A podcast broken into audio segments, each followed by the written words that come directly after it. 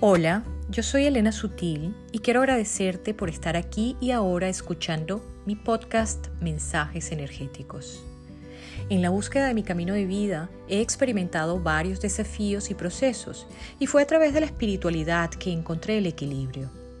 Como periodista, he sentido la necesidad de investigar y siento también la responsabilidad de divulgar la información adquirida, siendo que mi gran sorpresa ha sido confirmar cómo la ciencia y la espiritualidad se complementan.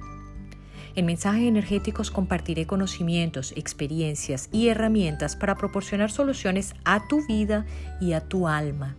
Desde un punto de vista humano, 3D, muy tierra a tierra, pero con una antena conectada al cielo y sobre todo lleno de energía.